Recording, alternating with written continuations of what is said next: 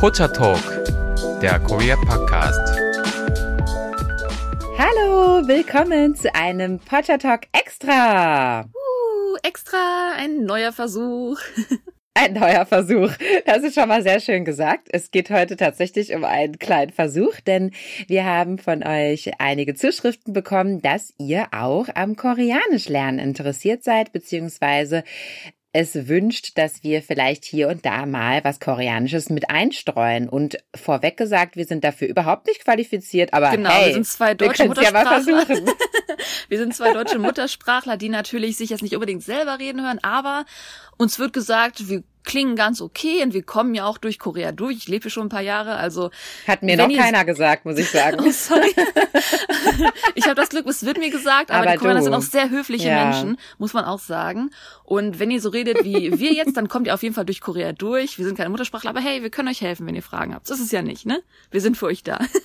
Genau. Let's start. Ja, wir dachten, wir machen zum Anfang wirklich Basic Korean, um so eine Ahnung zu kriegen, was euch vielleicht gefällt oder naja, um einfach mal zu gucken, was vielleicht das Level ist, mit dem man klarkommt. Alphabet kann ich natürlich über einen Podcast nicht so einfach erklären. Ihr müsst jetzt einfach zuhören, was für Wörter wir euch denn vorschlagen. Und wie ist es, wenn man vielleicht anfängt? Das wäre ja cool zu wissen, wie man sich überhaupt kennenlernt in Korea. Wie sagt man denn so, hallo, freut mich, dich kennenzulernen. Wie ist dein Name? Das wäre doch ganz cool, wenn wir euch einfach solche Sachen als allererstes vorschlagen, weil so lernt ihr vielleicht ja auch Mhm. Koreaner kennen am Anfang. Mhm, genau. Kennst du das Wort, Lisa, was man sagt, wenn man sich kennenlernt? Äh, manaso pangapsimnida?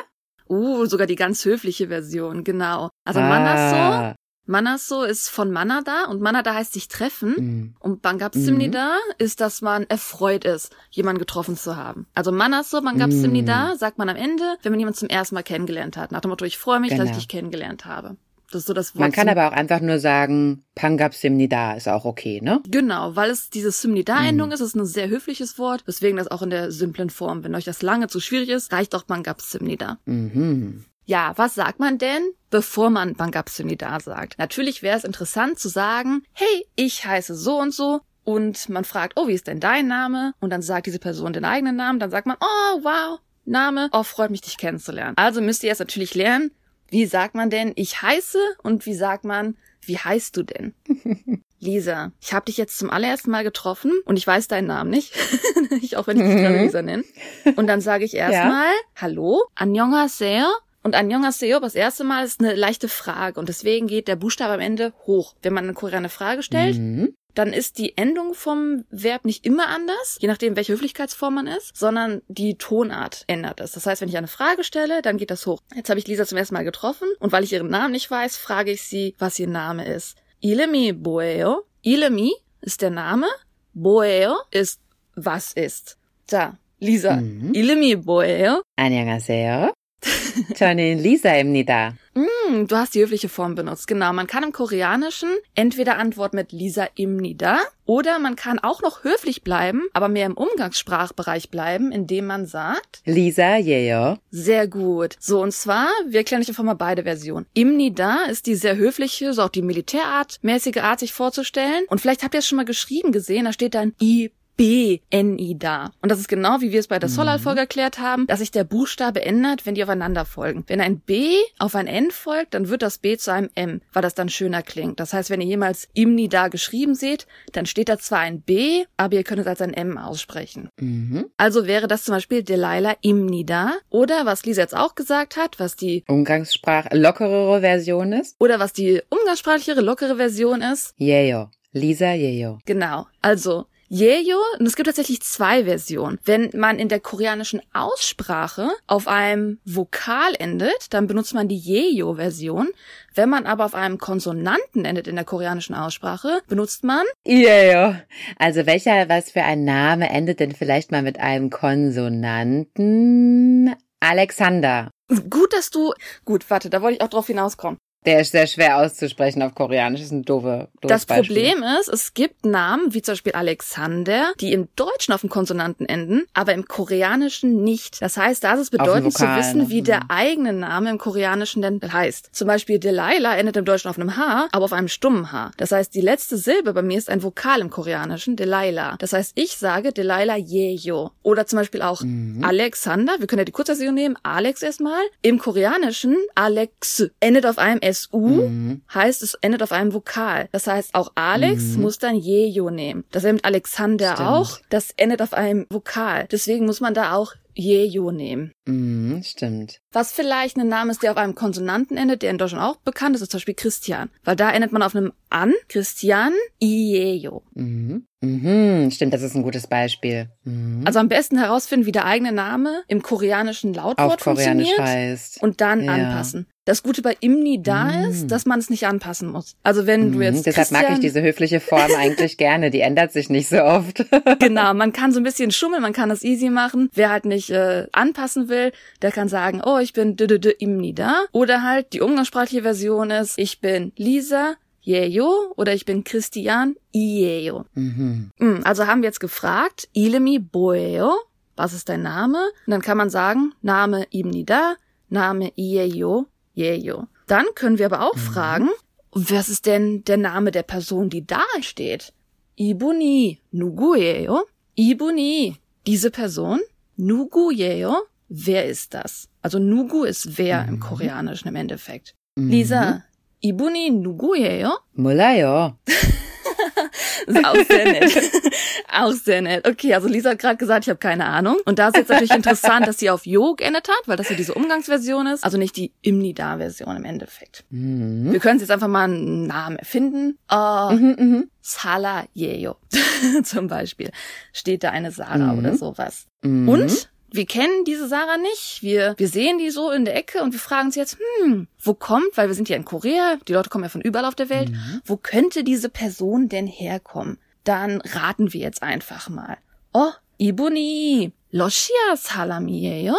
Ibuni, diese Person, Loshia, Mhm. Russland, Salam, Person, Ieyo, Frage, ist das? Also frage ich jetzt, ist die Person da drüben, von der wir wissen, dass sie Sarah heißt, ist das vielleicht eine, die aus Russland kommt? Ist das eine Russin? Also in Korea ist es so, Mhm. dass wenn man das Land nimmt plus Salam, dann hat man eine Person aus dem Land.